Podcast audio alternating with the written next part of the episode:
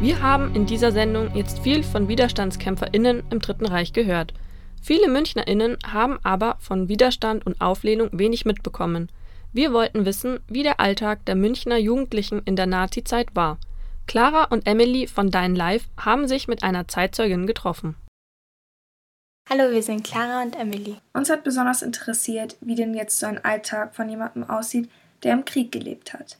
Wir haben also Luise Kraus getroffen. Sie ist 1927 geboren und war während des Krieges eine Teenagerin. Da Hitler mit seiner Propaganda auch die jüngeren Menschen erreichen wollte, hat er die Hitlerjugend gegründet. Luise war selbst ein paar Jahre Mitglied und erzählt uns von ihren Erfahrungen. Das war an sich ganz nett. Da waren wir so Gruppen und haben jede Woche mal getroffen und haben dann da Spiele gemacht und Lieder gesungen. Das war an sich für uns Kinder eine recht nette Unterhaltung. Musste jeder der Hitlerjugend beitreten? Ja, ja. Also man ist schon so lange gepisagt worden, bis man dazugegangen ist. Also hat die Hitlerjugend für Abwechslung im Leben eines Teenagers gesorgt. Das hat natürlich sowohl gute als auch schlechte Seiten. Als Hitler 1933 an die Macht kam, war Luise sechs Jahre alt und kam in die Grundschule Hirschberg in Neuhausen. Natürlich hat sich die politische Lage auch auf das Schulleben ausgewirkt. So mussten die GrundschülerInnen zum Beispiel auch regelmäßig den Hitler groß machen. Zur Begrüßung, wenn die erste Stunde angefangen hat, da muss dann stramm stehen. Und wenn wir gegangen sind, da ist die Lehrerin dann unten gestanden, hat genau geschaut, wer den Arm nicht hebt und hat dann gleich einen Verweis gekriegt. Wenn ich an meine Wandertage denke, habe ich Bilder von Zoos, Seen und Wanderungen im Kopf. Bei Luis ist das nicht so.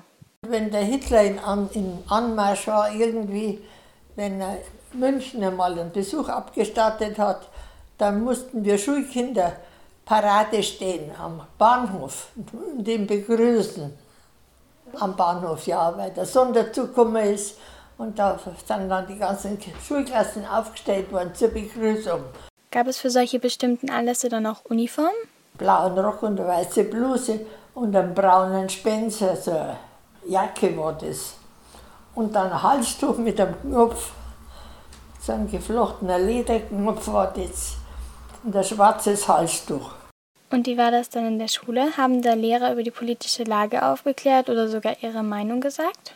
Ja, wir haben das halt durchgenommen, was alles bei der Propaganda gesagt wurde. Eben zum Beispiel, wir haben so viel Bruttoregistertonnen versenkt und in, auf dem Feld haben wir das und das eingenommen. Diese, das ist schon immer gesagt worden. Und da konnte ich nämlich nichts sagen, weil ich nichts gewusst habe. Bleiben wir noch ein bisschen bei dem Thema Meinungen. Wenn man seine Meinung frei gesagt hat, die vielleicht nicht der von Hitler entsprochen hat, war das ja sehr riskant. Es war alles sehr gefährlich. Man hat immer gesagt, überall hört jemand mit. man hat ja nicht gewusst, wie die Einzelnen eingestellt sind. Nicht? Und kanntet ihr auch einzelne Personen, die Parteimitglieder waren und in deren Anwesenheit ihr vielleicht besonders vorsichtig sein musstet? Wir hatten schon ein paar Parteigenossen im Haus, aber die waren an sich harmlos. Man hat auch nicht diskutiert mit denen. Da haben wir schnell was Falsches gesagt und man weiß es ja dann nicht, wie die das weitergeben. Die brauchen einem ja selber nicht hinhängen, die brauchen nur jemand anders wieder erzählen die, da habe ich das gehört oder da habe ich das gehört, wie die das gesagt haben. Es war alles viel zu gefährlich. Da kommst du schon noch nach Dachau, hat es geheißen. Das war das Schimpfwort dann. Aber man hat nicht gewusst, was da ist in Dachau. Man hat nur gewusst, dass in Dachau schlimm ist, aber nicht so, wie es war, das hat man nirgends erfahren. Ich persönlich rede oft mit meinen Freundinnen über Politik. Habt ihr das auch gemacht? Die haben alle nichts sagen dürfen. Hat kein Mensch politisiert. Wir haben zwar schon welche gehabt, die richtige Nazi waren. Und darum wäre das auch sehr gefährlich gewesen, wenn man da einen Ton gesagt hätte. Die Kinder waren schon alle so geimpft, dass sie nichts sagen. Wann hast du denn begonnen, deine eigene Meinung zu bilden? Wir sind da eigentlich gar nicht gefragt worden, ob wir eine Meinung haben. Sondern das, was gesagt worden ist, das war richtig. Wir haben nicht viel Freiheit gehabt.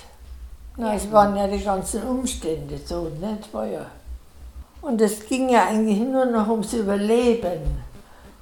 Alles andere war schon nicht mehr wichtig. dass man nicht verhungert und dass man nicht von den Bomben erschlagen wird. Das waren die ganzen Gedanken eigentlich, die man damals gehabt hat. Es ist echt unvorstellbar. Während sich die Gedanken eines Teenagers im 21. Jahrhundert um Klamotten, Freunde und andere banale Dinge handeln, waren damals die einzigen Gedanken, die man hatte, dass man nicht verhungert und dass man nicht von Bombenangriffen stirbt. Wir bleiben auch gleich beim Thema Bomben. Man musste allzeit bereit sein und mit einer ständigen Angst leben. Der Alarm, der von den Luftangriffen vorgewarnt hat, könnte jeden Moment losgehen. Überall, auch in der Schule.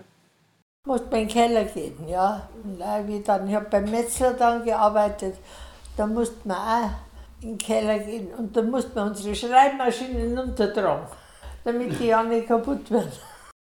Du hast ja hier in Neuhausen gewohnt während des Krieges. Kannst du dich noch erinnern, wo Bomben eingeschlagen sind? Bei uns da ist eine Bombe gewesen, war der Zeitzünder. Da haben wir nicht mehr raus dürfen aus dem Keller dann, weil das ist festgestellt worden, dass da eine Bombe ist. Und dann waren wir im Keller und auf einmal hat es einen fürchterlichen Krach getan. Haben alle geschrien, das war jetzt die unsere. Aber hat nicht viel nicht angestellt ist an der Wand hochgegangen und hat oben den Dachstuhl ein bisschen beschädigt und die Wand war verletzt. Und bei uns waren alle Plafond herunten durch die Erschütterung.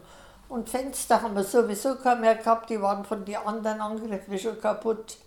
Und da herin war eine Brandbombe. Auf dem Fensterbrettel waren so schwarze Fleckerl wegen, dann die Vorhänge im Abbrennt und die Reste waren dann auf der Fensterbank. Und von dem Tag ab haben wir jeden Tag unser Bett mit in den Keller genommen. Weil da waren die Betten so gestanden und die waren aufgeschlagen, die hätten leicht Feuer fangen können. Nicht? Von der ja, haben wir mit in den Keller genommen. Wie lange musstet ihr dann im Keller bleiben? Ja, im ganzen Alarm halt. Ne? Wenn die Sirene gegangen ist, Treppenhaus ist Leben gewesen. Von überall sind sie runter mit den Betten und anderen Sachen. Und was war die längste Zeit, die ihr unten bleiben musstet? Ja, das war, wo der Zeitzünder da war, da haben wir ja länger drunten bleiben müssen, bis der losgegangen ist. Schon oft Stunden. Hattet ihr dann große Angst? Eigentlich nein. Wir haben uns halt still verhalten. Nicht? Aber wir haben ja nicht ahnen können, was noch kommen kann. Nicht? Davor haben wir schon Angst gehabt. Bisschen.